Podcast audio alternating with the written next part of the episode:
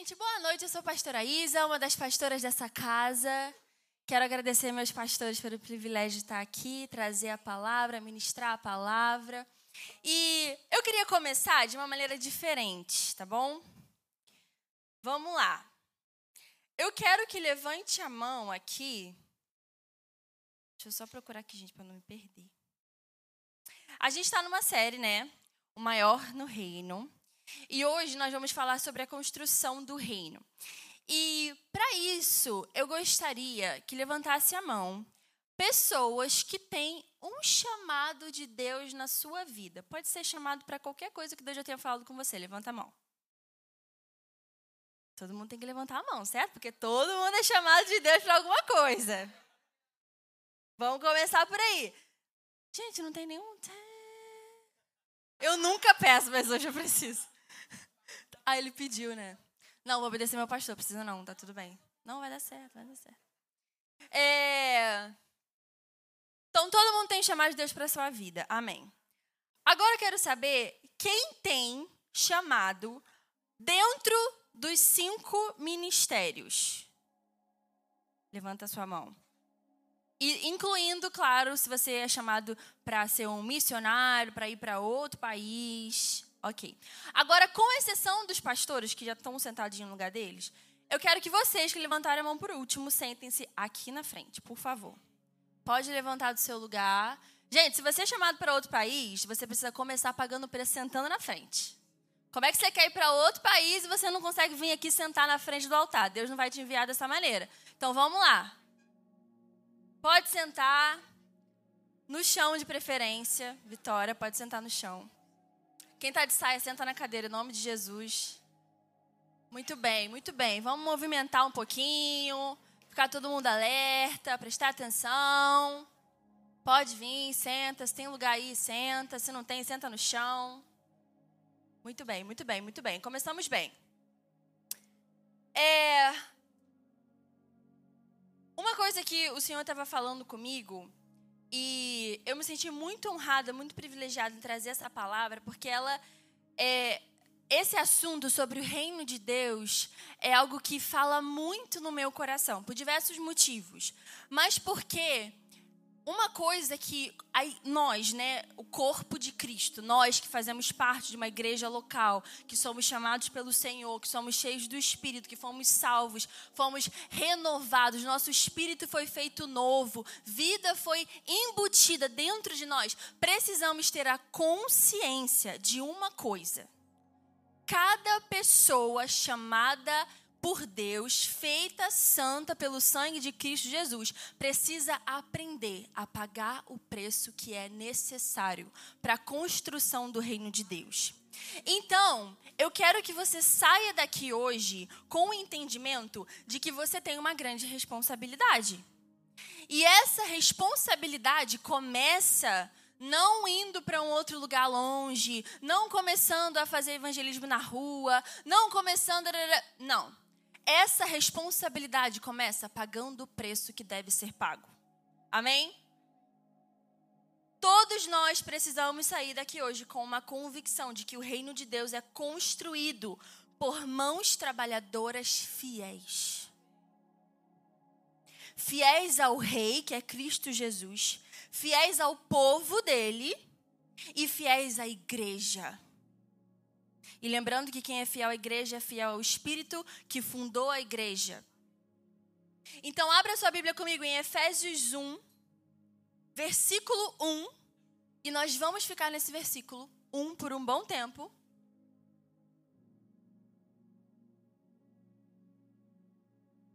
Todo mundo abriu? Barulho de Bíblias. Gente, eu vou só orar rapidinho, porque eu tô, tenho uma dor de cabeça aqui que ela precisa sair. E ela vai sair em nome de Jesus. Senhor Jesus, obrigado pela sua cura, obrigado pelo seu renovo. Eu repreendo nesse momento toda a dor de cabeça e eu declaro que você vá embora em nome de Jesus, porque eu recebo cura, eu sou curada, renovada, cheia do Senhor e eu não preciso de dor de cabeça no meu corpo, porque o meu corpo só aceita daquilo que vem de Deus e dor de cabeça não vem de Deus. Então eu sou curada em nome de Jesus. Resolvido. Efésios 1, versículo 1. Capítulo 1, versículo 1, perdão, vamos lá. Paulo, criação, eu preciso de vocês muito. Muito, temos muitos versículos. Paulo, apóstolo de Cristo Jesus, escolhido por Deus, aos santos e fiéis em Cristo Jesus que estão em Éfeso. Nesse versículo nós temos muitas coisas, nesse único versículo. E eu quero começar pelo, vamos destrinchar ele um pouquinho, né? E eu quero começar pelo que o apóstolo Paulo, ele lembra que ele é apóstolo. Ele fala: Paulo, apóstolo, que foi chamado para um dos ofícios, certo? Então, Paulo, ele foi chamado. Deus o chamou para ser apóstolo, mas nós temos pastores, temos mestres, evangelistas, temos profetas, temos professores, temos é, homens de negócios, mulheres de negócios, temos muitos chamados de Deus diferentes. As opções que Deus pode fazer com aquilo que você foi chamado são opções infinitas. Então, independente do que o Senhor te chamou, e independente do que o Senhor falou com você, Ele vai usar isso para alguma coisa. E nem sempre é o que você acha que é. Às vezes é uma coisa que você nunca imaginou na sua vida. Mas você vai obedecer porque você é um filho obediente. Vamos seguir.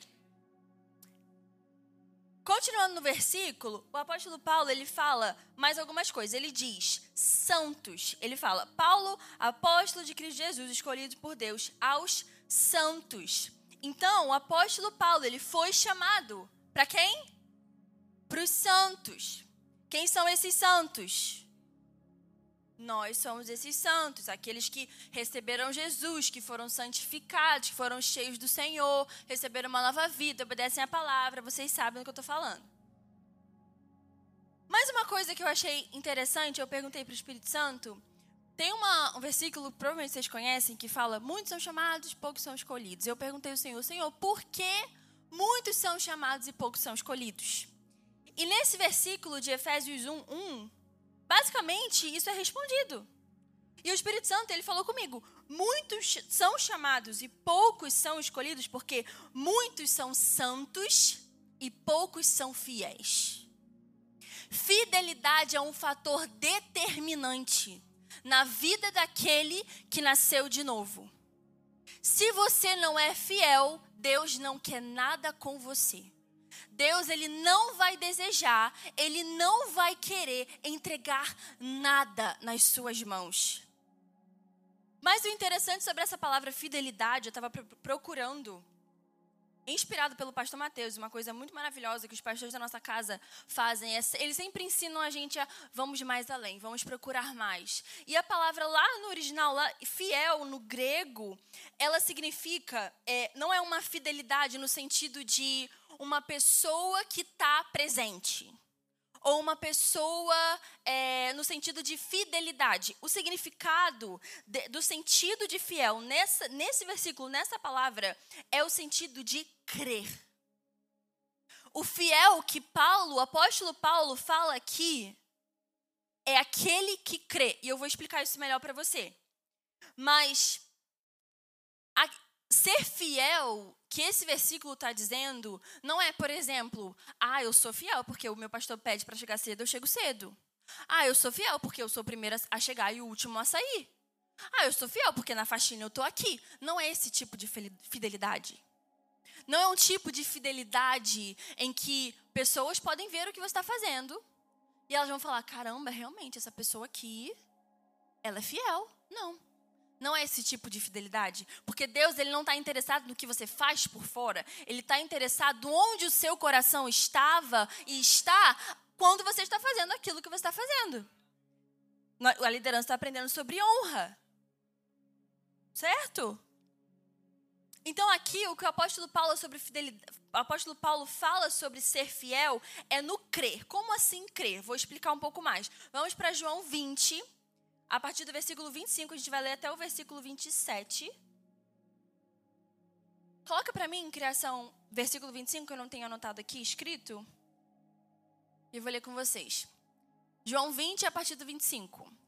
Então os outros discípulos disseram a Tomé: Vimos o Senhor. Mas ele respondeu: Se eu não vir o sinal dos pregos nas mãos dele, ali não puser o meu dedo e não puser a minha mão no lado dele, de modo nenhum acreditarei. Versículo 26.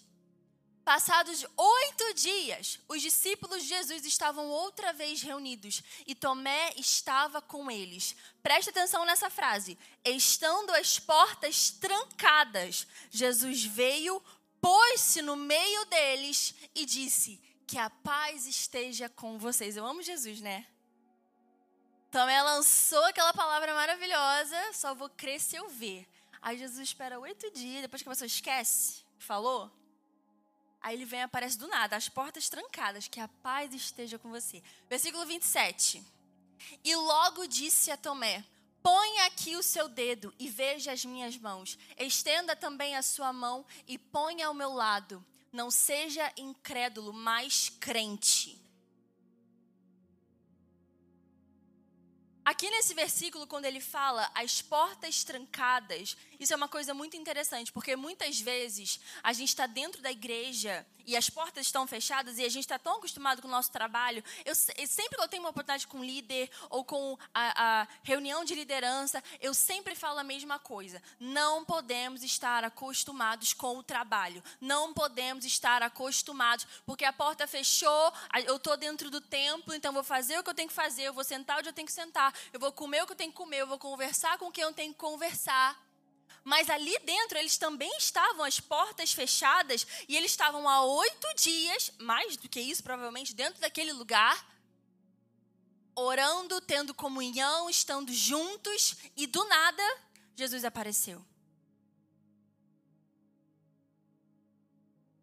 Uma coisa maravilhosa sobre isso, esse versículo, é que o tipo de fiel que Paulo fala é para aqueles que creem no Senhor, mas que creem no Senhor as portas trancadas.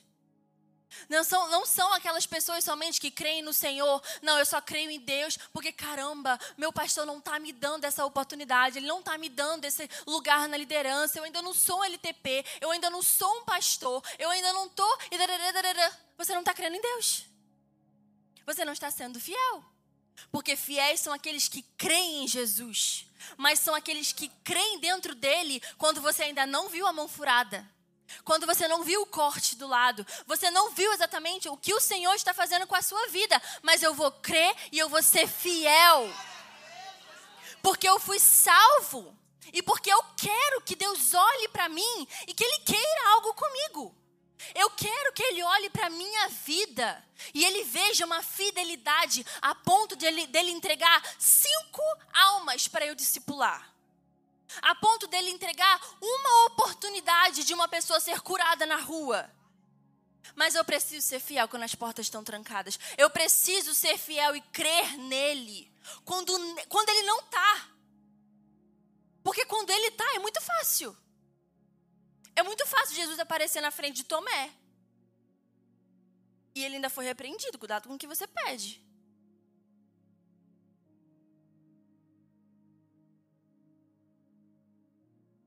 Continuando.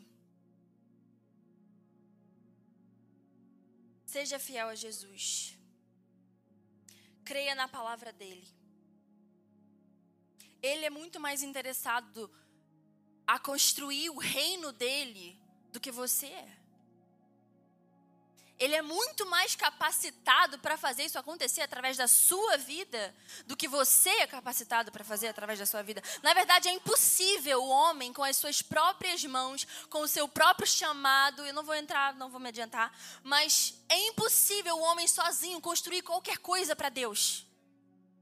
O homem não tem capacidade de se salvar sozinho, de se curar sozinho cura aconteceu aqui agora, por quê? Porque eu falei o nome de Jesus. E o nome dele é poderoso. Mas pelo nome dele eu não posso falar em nome de Isabela seja curada. Nada vai acontecer, se bobear ainda piora. Porque nós não somos ninguém. Precisamos dele, precisamos da direção dele, da unção dele, da sabedoria dele, do poder dele, da graça, da misericórdia. Precisamos seguir o plano que ele começou. E nós temos a honra e o privilégio de continuar, perpetuar. Então, primeiro ponto, primeiro ponto, seja fiel ao Senhor, seja fiel ao Rei. Efésios 1, do 2 ao versículo 14.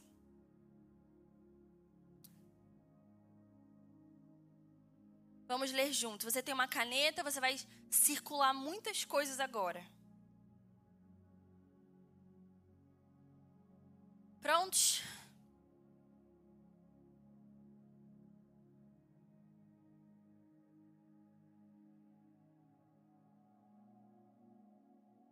Versículo 2. Que a graça e a paz de Deus, nosso Pai, e do nosso Senhor Jesus Cristo estejam com vocês. Bendito seja o Deus e Pai de nosso Senhor Jesus Cristo, que nos abençoou com todas as bênçãos espirituais nas regiões celestiais em Cristo. Antes da fundação do mundo, Deus nos escolheu, circula, nos escolheu nele para sermos santos e irrepreensíveis diante dele.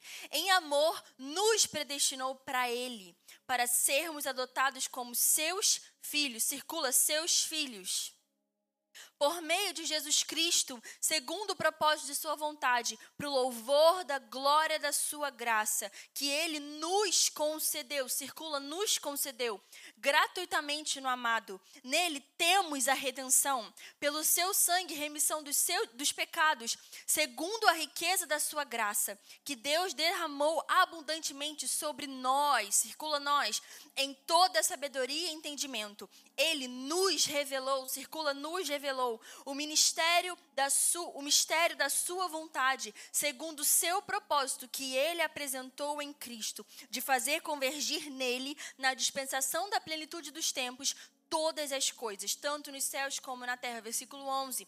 Em Cristo fomos, é, é, circula fomos, também feitos herança predestinados segundo o propósito daquele que faz todas as coisas conforme o conselho da sua vontade, a fim de sermos, circula sermos, para louvor da sua glória. Nós, circula nós, os que de antemão esperamos em Cristo. Nele também vocês, circula vocês, depois que ouviram a palavra da verdade do o evangelho da salvação, tendo nele também crido, receberam o selo do Espírito Santo da promessa. O Espírito é o penhor da nossa herança, até o resgate da sua propriedade em louvor para a sua glória. Nesse, nesse trechinho, se eu ler Efésios inteiro, você vai ver isso repetido mais um milhão de vezes. Podia ter contado, mas não contei. Mas aqui você vê o apóstolo Paulo repetidamente dizer: nós, vocês, só isso que ele repete. Mas ele repetidamente ele fala a mesma coisa. Ele nunca fala aquela pessoa, aquele ungido, aquele chamado. Não, ele fala que todos foram chamados. Todos foram escolhidos pelo Senhor. Uma coisa muito importante para você que tem um chamado, não somente para você que tem um chamado, todo, todos nós, então para todos nós. Mas é muito importante nós entendermos uma coisa. Eu e você unicamente não somos detentores da glória e da unção de Deus. Eu amo a minha igreja. Eu amo a igreja United. Eu amo a igreja que eu sou enraizada.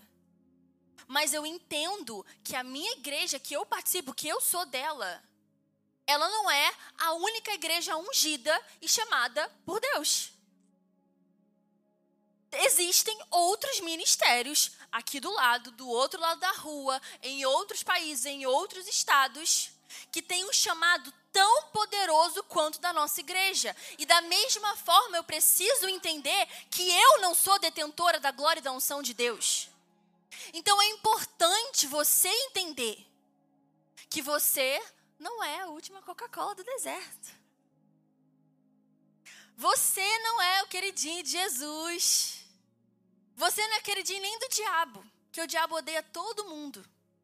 Então você não é o mais perseguido pelo diabo. Você não é o mais amado por Jesus. Ele ama a sua igreja. Ele ama a sua noiva. Ele chamou os seus filhos. Ele salvou todos que creem nele. Ele veio para qualquer um que deseja. Isso está claro? Então, isso significa que você não tem preferência. Você não é, novamente, um queridinho de Jesus. Você tem tanta responsabilidade quanto qualquer pessoa nesse lugar e no mundo inteiro. Da mesma maneira como que o Senhor deseja para você, para a sua vida, para o seu chamado, para o seu ministério, Ele também deseja para todos. Talvez com direções diferentes, um foco diferente, mas o processo todo mundo tem que passar. Todo mundo precisa ouvir um não. Todo mundo precisa ouvir tá ruim. Todo mundo. Cristo ouviu isso. E estavam sendo injustos com ele. Comigo e com você, ninguém é justo com a gente. E eu jamais, eu oro isso todos os dias, Senhor Jesus. Não me deixe entrar. Se eu estiver entrando num lugar de vitimismo, você me repreende. E ele faz. Se não é pela palavra, é por alguém. Então você precisa entender que você precisa ter essa consciência de que Deus chamou e Ele deseja usar todo mundo. Então, não. O seu pastor, os pastores dessa casa não tem que te dar preferência para nada. Se não é o momento, não é o momento. Se não é a hora, não é a hora. Se não é agora, não é agora. Se não é amanhã, não é amanhã. Você não é dono do seu chamado. Você não é dono da sua unção. Você não estabeleceu a igreja local, nem eu. Fazemos parte de algo. Estamos construindo algo juntos. Então eu preciso honrar o meu irmão. Eu preciso olhar para ele com um olhar de significância. Eu preciso olhar para ele eu pensando. Ele é tão chamado quanto eu. Então eu vou olhar para ele do jeito certo. Eu vou falar do jeito certo. Eu vou ensinar, eu vou fazer tudo do jeito certo. Por quê? Porque eu entendo que ele é tão importante quanto eu. Ele tem as mesmas responsabilidades que eu diante de Jesus. Então ninguém tem preferência. Ninguém deve ser poupado de absolutamente nada. Amém? Amém. Efésios 3,16 diz: mediante o seu espírito no íntimo de cada um. Isso é uma coisa maravilhosa. O espírito habita no íntimo de cada um. Então, olhando na cara da pessoa, ela pode parecer não ser ninguém. Mas Deus olha para ela vendo dentro dela o espírito que habita dentro dela, que tem comunhão com ele, que é um com ele, que ouve do que ele fala, do que repete do que ele diz, que honra quem ele é. Deus olha para aquele que você despreza dessa forma. Não vamos a partir de hoje desprezar ninguém mais. Vamos olhar para o nosso irmão com um olhar de importância Olhe para o seu irmão com temor. Eu não sei o que Deus colocou dentro dele, então eu não vou ter a coragem de desonrar o meu irmão, desonrar o voluntário que serve comigo. 1 Pedro 3, versículo 4. Esse versículo, quando eu li esse versículo, gente, eu chorava amargamente. De uma maneira tão linda como o Senhor, como, como ele fala do espírito do homem para você entender a importância e a honra com que Deus olha cada pessoa que é cheia do Espírito dele. A partir do versículo 4.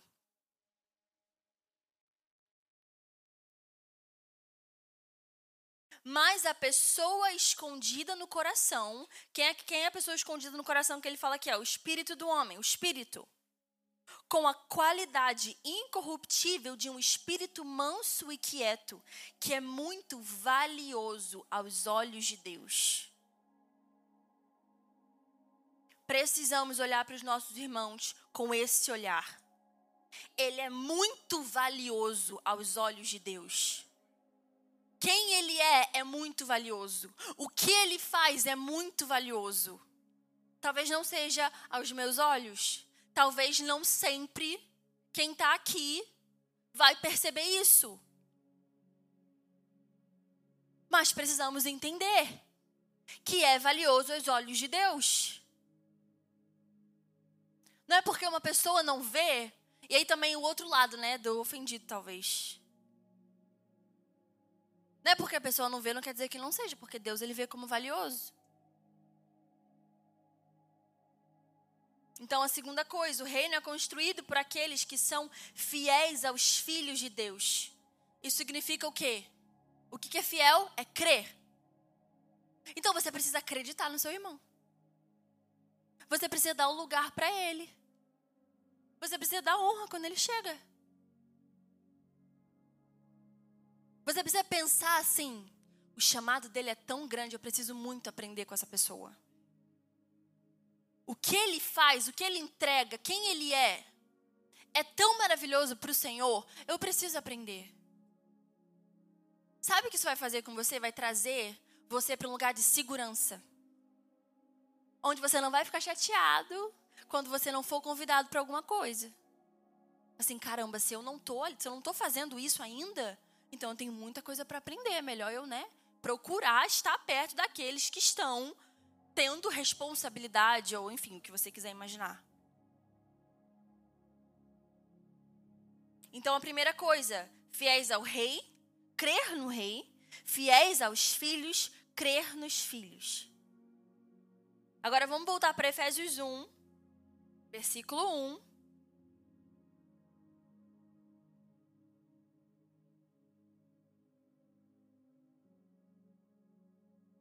Vou ler ele mais uma vez, a gente vai ficar nesse ponto, esse é o nosso último ponto. Paulo, apóstolo de Cristo Jesus, escolhido por Deus aos santos e fiéis em Cristo Jesus que estão em Éfeso. Onde estavam os santos? Onde estavam os fiéis? E Éfeso é o quê? Fala, gente, tem medo não. Macedônia. Só o Daniel responderia Macedônia. É igreja. Muito bom. É igreja. Então vamos falar um pouquinho da igreja. Aqui o apóstolo Paulo ele fala tudo isso. Eu enchi vocês com todas as informações para chegar nesse ponto. A igreja. O plano que Deus escondeu por gerações. O mistério que nenhum anjo no céu tinha o privilégio de ver ou entender.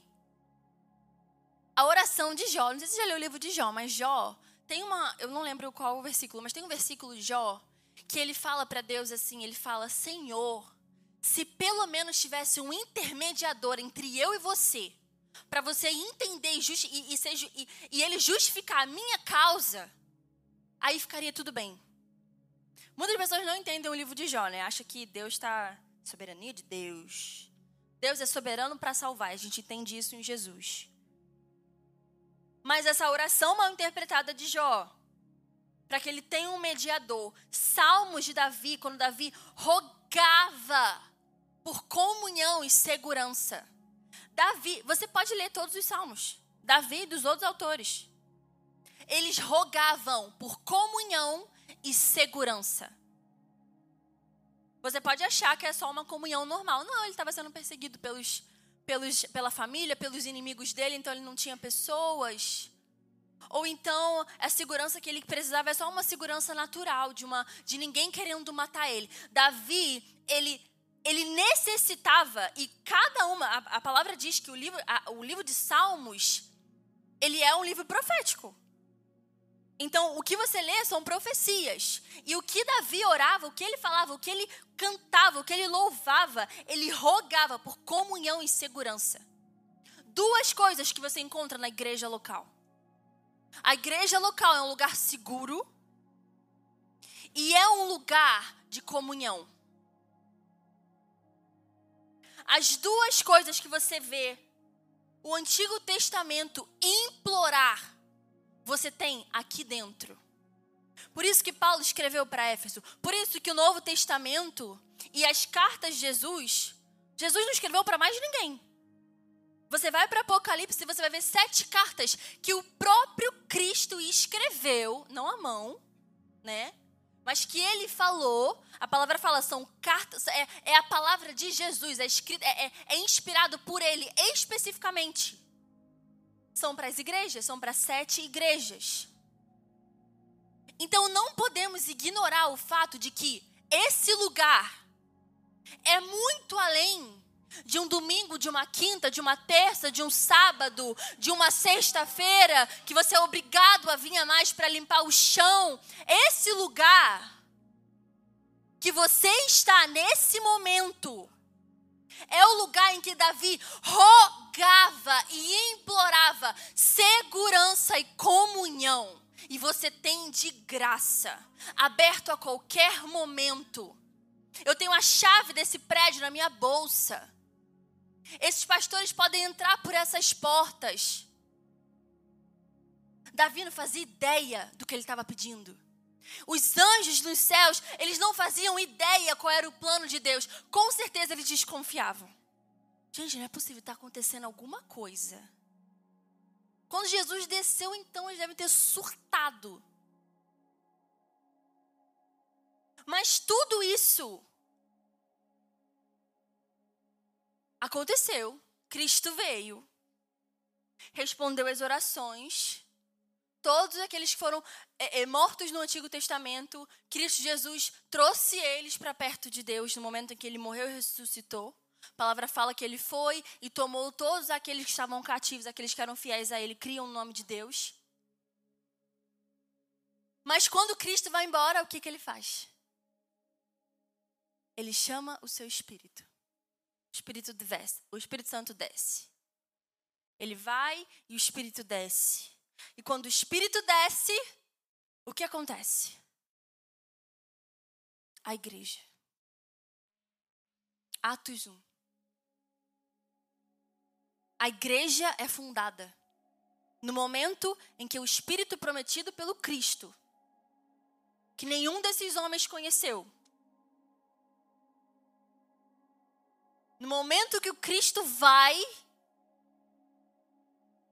ele manda o seu Espírito, que preenche o homem, que fala para o homem se reunir, fala que é bom estar em comunhão, Fala que é bom partir do pão. Fala que é bom uns orarem pelos outros. Fala que é agradável aos olhos do Senhor quando você olha para o seu irmão com um olhar de compaixão, com um olhar de misericórdia. Fala que é bom e, e fala que não é bom. E aí começa a fazer sentido várias coisas. Aquilo que a palavra fala que Deus detesta. Seis coisas ele odeia, mas uma ele detesta. Qual é que ele detesta? dissensão entre os irmãos. E aí começa a fazer sentido. Que irmãos eram esses? Esses aqui. Esses aqui. E aí você começa a entender por que o Antigo Testamento é literalmente apelativo por um Cristo. É apelativo para uma comunhão. Para algo que vem de dentro do homem, não algo que vem de fora ou está num templo escondido, num lugar que só alguns têm acesso. Agora, cada um tem acesso, cada um é chamado para algo. Glória a Deus por isso. Efésios 3, versículo 13, fala: Antes estavam longe, mas hoje foram aproximados pelo sangue de Cristo. Versículo 16 fala: Ele reconciliou ambos em um só corpo com Deus por meio da cruz, destruindo a inimizade por meio dela. Efésios 4 fala que eles foram chamados com toda humildade e mansidão, com longa amenidade, suportando uns aos outros em amor, com unidade do espírito no vínculo da paz. Só existe um corpo, só tem um plano e só existe um reino. Não tem outra coisa. Não tem mistério nenhum. Se você vê a gente ensinando, ah, porque é um mistério, não tem mistério nenhum mais. O mistério de Deus não existe, isso não, não é bíblico. Se não tivesse, se Jesus não tivesse vindo, aí realmente seria um mistério. Mas ele veio. E o mistério foi revelado. E agora o que foi revelado habita dentro de você. Então não tem mais mistério. Não tem mais nada para ser revelado. Tudo já foi ensinado, está escrito na Bíblia que você leva para sua casa todo dia. Mas aí tem um problema. Por quê? Porque tem o diabo, né? O diabo é um problema na nossa vida. Mas agora deu que ele é derrotado, né? Aí o problema torna só, só, só momentâneo, assim. De vez em quando tem que dar um chute nele, ele vai embora. Mais uma coisa que eu quero que você entenda. E aí você precisa prestar muita atenção. Atos 13. Do 1 ao 3.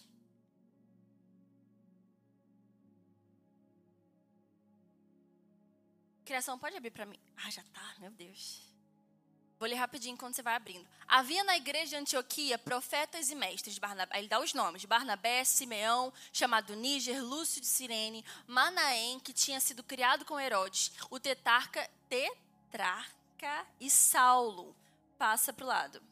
Enquanto eles estavam adorando o Senhor e jejuando, o Espírito Santo disse: Separem-me agora, Barnabé e Saulo, para a obra Aqui os tenho chamado.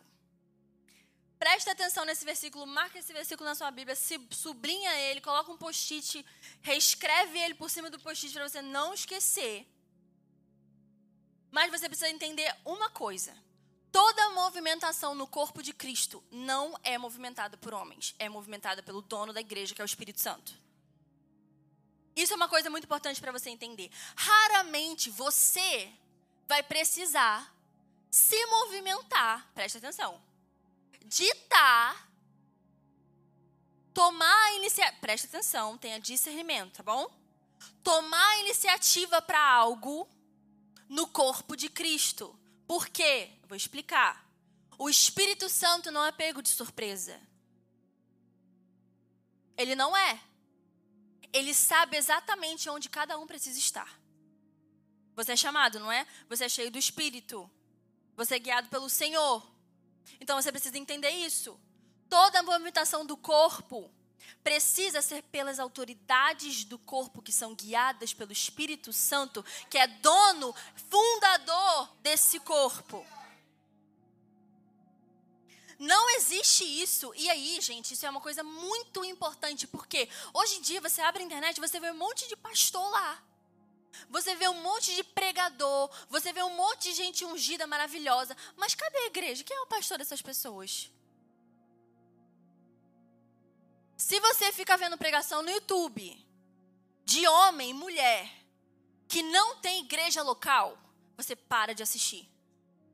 Porque essa pessoa é só um bom ator e uma boa atriz. Eles performam muito bem.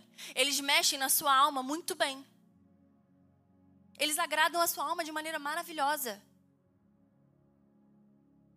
E sabe por que, que eles não têm igreja? Porque para eles, eles não precisam de igreja. Não, eu sou ungido demais. Lembra que a gente falou? Que ninguém tem preferência? Todos estão de, precisam estar debaixo da ordem que Deus estabeleceu. Eu não me unjo pastora. Eu não me dei nem meu próprio nome, Isabela, minha mãe que escolheu. Já começa assim. Olha que coisa maravilhosa, gente. Veio fresquinho. Você nem se deu seu próprio nome. Gente, muito nome lindo. Tem um monte de nome estranho, né? Se você pudesse escolher, você ia falar, eu não queria que meu nome. nem dar um exemplo, porque às vezes tem que. A pessoa fica chateada. Mas tem um monte de nome estranho. Tem gente. Vou lhe falar deixa eu...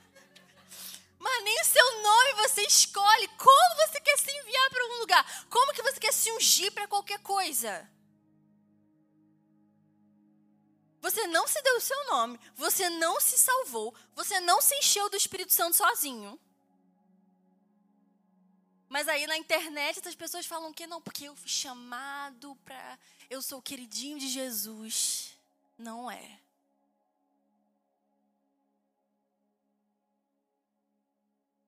Gente, o reino do diabo, ele é feito e formado com vários tronos solitários. O diabo, ele se infiltra no meio do povo, dizendo: não, porque você é ungido demais. Como que eles não fizeram? Como que eles não te chamaram para ser um líder? Você é muito ungido. Gente, você, você não é, eu não sou. Precisamos da graça, da misericórdia de Deus. Precisamos do sangue de Jesus lavando a nossa mente, lavando o nosso corpo, curando a nossa vida para fazer qualquer coisa. Ninguém é uma exceção.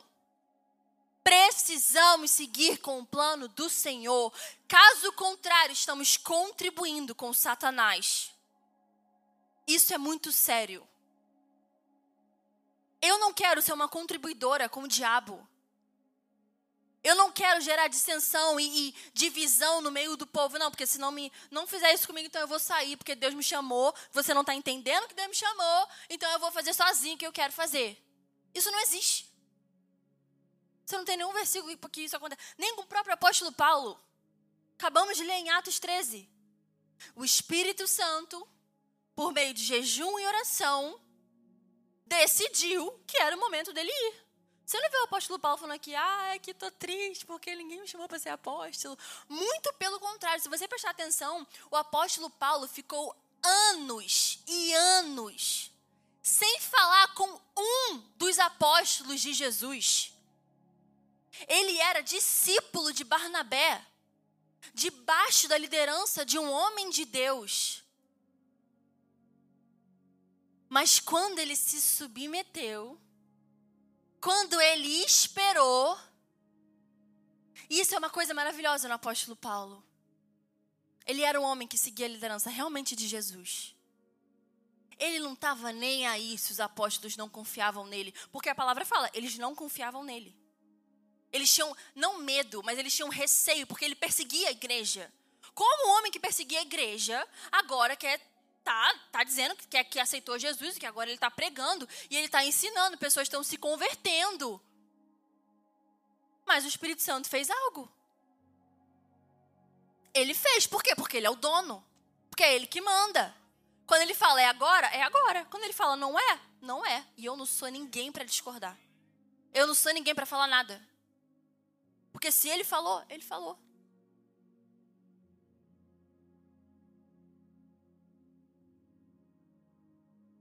Queria só ler mais uma coisa e a gente vai terminar. Na verdade, eu quero ler isso aqui porque eu coloquei aqui ler. Se eu não ler, eu vou esquecer. Eu quero que você anota o que, o que falar no seu coração, mas eu vou ler tudo para vocês. O diabo deseja que você viva o seu chamado sozinho. Porque o diabo deseja que você construa o seu próprio reino. Porque construindo o seu próprio reino, você está ajudando Satanás a construir o reino dele. O diabo é especialista em entregar chamados e revelações ministeriais que nunca foram um plano de Deus. Ou, quando é plano de Deus, ele tenta te convencer que o seu pastor e o seu líder não estão discernindo isso. Porque às vezes é até plano de Deus. Às vezes alguém orou por você na igreja e lançou uma palavra para você, você, e faz sentido, testifica no seu espírito, faz sentido no seu coração. Mas quem disse que é o tempo? Entre você ser chamado e você cumprir o seu chamado, meu amor, meu Deus. Sabe quanto tempo foi para Jesus? 30 anos. Olha que lá do céu ele já sabia. Caraca!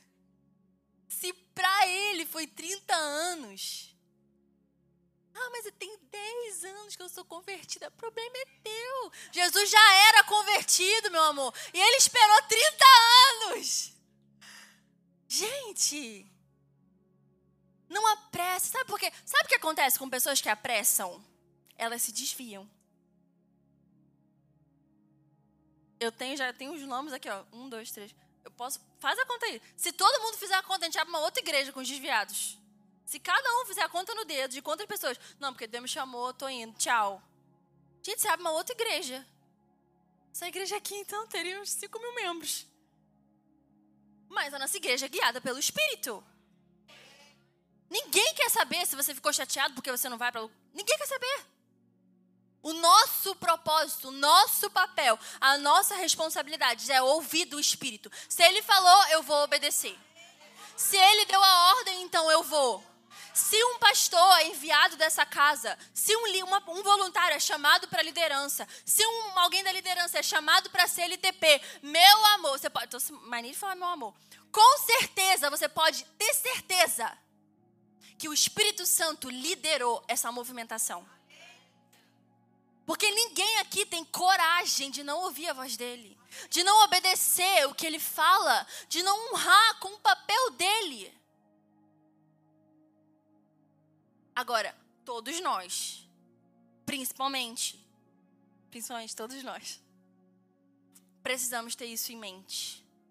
Não tem mais tempo para ficar chateado, para não entender, para perguntar. Se é não, então ora, discerne e percebe: caramba, eu preciso amadurecer, eu preciso crescer. Todos os dias da minha vida, essa minha oração: Deus me perdoa, preciso amadurecer, eu preciso crescer. Mas o meu coração, eu tenho um temor tão grande pelo nome de Jesus, que eu não tenho coragem de fazer nada. Você não deveria ter coragem de fazer nada sem antes se ajoelhar pedir perdão, falar: Senhor, perdoa o meu coração duro. Senhor, perdoa, perdoa o meu coração inflexível. Perdoa o meu coração que às vezes não se move. Perdoa que a minha carne quer uma coisa que às vezes você não quer. Às vezes a nossa carne não quer perdoar. Às vezes a nossa carne não quer seguir em frente. Então, acho que pecado carnal é só o pecado sexual. Tem muito santo no relacionamento que é impuro com seu, suas amizades. Precisamos desejar fazer a vontade de Deus. Se você veio aqui na frente, se você sentou aqui nesse lugar, você precisa ter temor no seu coração. Temor a ponto de você não ter coragem de desobedecer o que a palavra fala, de desobedecer os processos, de querer ultrapassar os processos e querer fazer coisas na frente. Obedeça a voz do Espírito. Seja fiel, creia em Jesus, creia no seu irmão, creia no poder da igreja. Creia que quando você entra por essas portas, você entra depressivo, você vai sair curado, porque o seu irmão vai orar por você. Se você precisa de ajuda na sua casa, você vai sair restaurado. Se você precisa de amor, você vai ser amado. Precisa de um amigo? Meu Deus, olha para quantas pessoas podem ser seus amigos aqui dentro. Muita gente. Todo mundo aqui é simpático, ninguém acorda chateado de manhã. Amém?